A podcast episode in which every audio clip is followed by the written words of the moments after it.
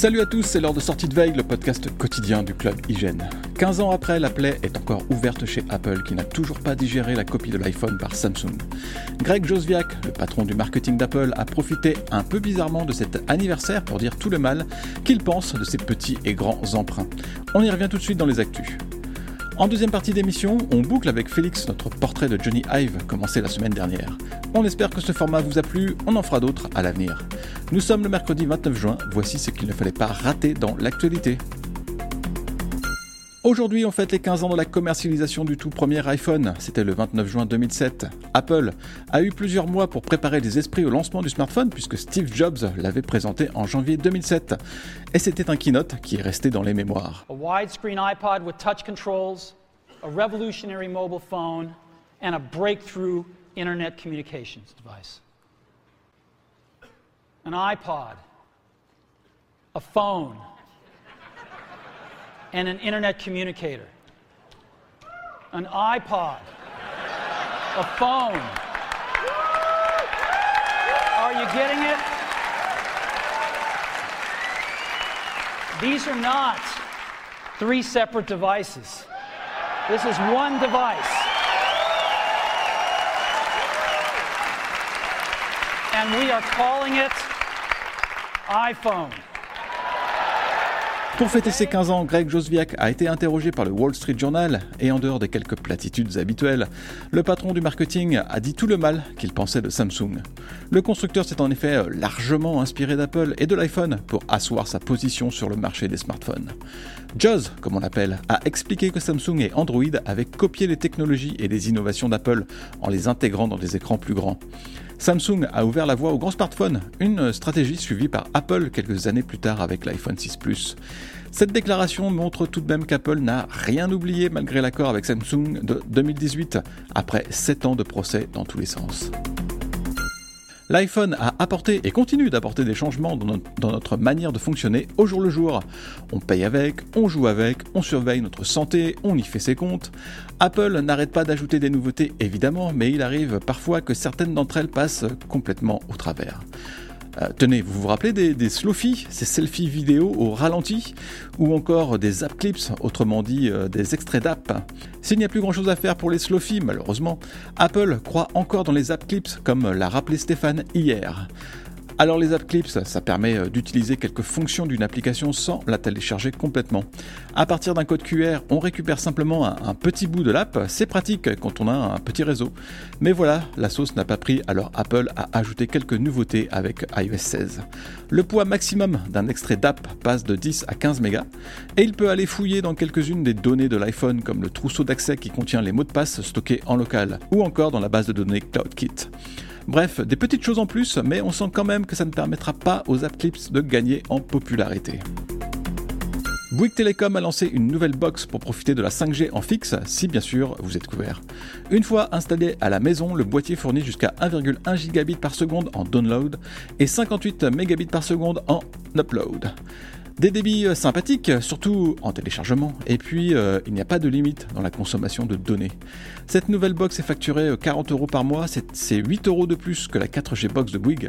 Le produit, bah, est plutôt intéressant, même si finalement les clients couverts en 5G sont euh, aussi assez souvent connectés en fibre chez eux.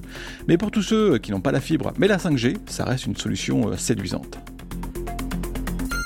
Branle-bas de combat chez les clients du Crédit Agricole. La banque a en effet mis en ligne sa nouvelle application mobile et rien ne sera plus pareil. En bien euh, comme euh, en moins bien d'ailleurs. La nouvelle interface, elle est plus claire et le mode sombre est enfin pris en charge.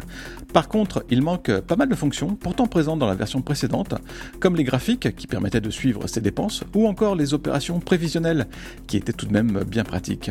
Et puis, euh, il n'y a pas d'affichage à l'horizontale sur iPad, ce qui est quand même pas terrible.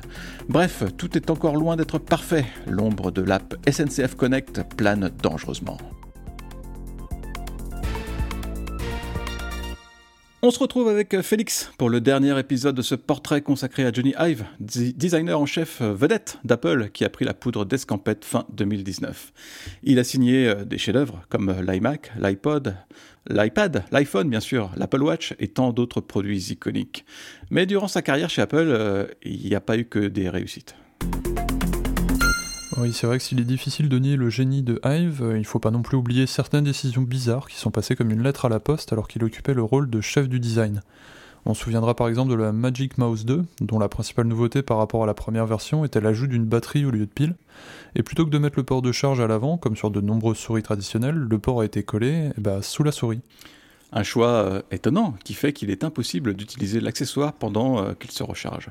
On pourra dire que la batterie tient bien et se recharge très occasionnellement en une poignée de minutes, mais il n'empêche que cette nouveauté a été passablement moquée à sa sortie, surtout pour une entreprise aussi pointilleuse sur les détails. Mais euh, visiblement, ça ne gêne que nous, puisque cette souris, sortie en 2015, est toujours en vente. Il faut dire que Johnny Ive n'a vraiment pas le chic pour faire de bonnes souris. Celle de l'iMac G3 était toute ronde et dans un plastique transparent plutôt joli, mais elle a été décrite par pas mal de monde comme une véritable torture à utiliser. Apple ne s'y est heureusement pas trompé et l'a rapidement remplacée par une autre souris, baptisée Pro Mouse.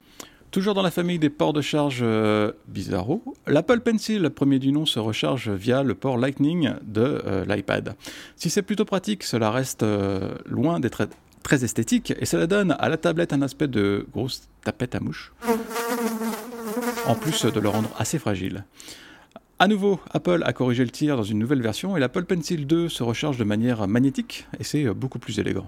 Dans un autre registre, l'obsession de la finesse de Hive lui aura valu quelques moqueries, mais surtout quelques gros soucis pour l'entreprise. Apple a présenté en 2015 un nouveau système de clavier papillon, plus mince mais avec une moins bonne frappe.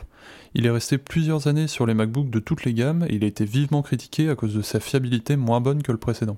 Si peu fiable en fait que le constructeur a même dû mettre en place un programme de réparation qui concerne pas moins de 16 modèles avec le dernier MacBook Pro de 2019. Depuis le départ de Hive, Apple est revenu euh, à la raison en proposant des claviers légèrement plus gros mais bien plus fiables et plus agréables. Certains Macs ont repris un peu de, poids afin de gagner quelques fonctionnalités comme des ports HDMI et euh, les slots SD des récents MacBook Pro. Mais Johnny Ive, c'est aussi le design du Mac Pro 2013, rapidement comparé à une poubelle à cause de son apparence noire et cylindrique. Euh, si le design avait le mérite d'être original, il provoquait surtout une surchauffe qui posait de sacrés problèmes de performance. Sans compter de nombreux bugs, Apple s'est aliéné pas mal d'utilisateurs professionnels avec cette histoire. Pour terminer, on peut peut-être parler des anciennes télécommandes d'Apple TV. Ah. Alors moi personnellement, j'ai pas d'Apple TV, mais il me semble que c'est un accessoire dont le design te filait des hauts le cœur. C'est bien ça, Michael? Alors c'est pas compliqué. Je pense que l'ancienne télécommande Siri de l'Apple TV était tout simplement le, pire design ever euh, que Johnny Ive a jamais pondu. On ne sait jamais dans quel sens la prendre et elle n'est absolument pas pratique. Le pavé tactile n'est vraiment pas top et en plus la télécommande elle glisse entre les coussins du canapé. Heureusement, Apple a fini par se rendre compte du truc et a complètement revu la telco de l'Apple TV avec la dernière version du boîtier. Depuis, euh, bah, je respire et j'ai la truffe fraîche, mais euh, quel enfer devant la télé pendant des années. C'est là-dessus qu'on termine notre portrait de Johnny Ive. Malgré des errements, le designer a durablement marqué l'histoire d'Apple et il a largement aidé l'entreprise à devenir ce qu'elle est aujourd'hui. Alors, on peut lui dire merci et aussi euh, merci à toi, Félix. De rien, ciao. Merci à vous tous de nous avoir suivis aujourd'hui. On se retrouve très bientôt pour de futures aventures.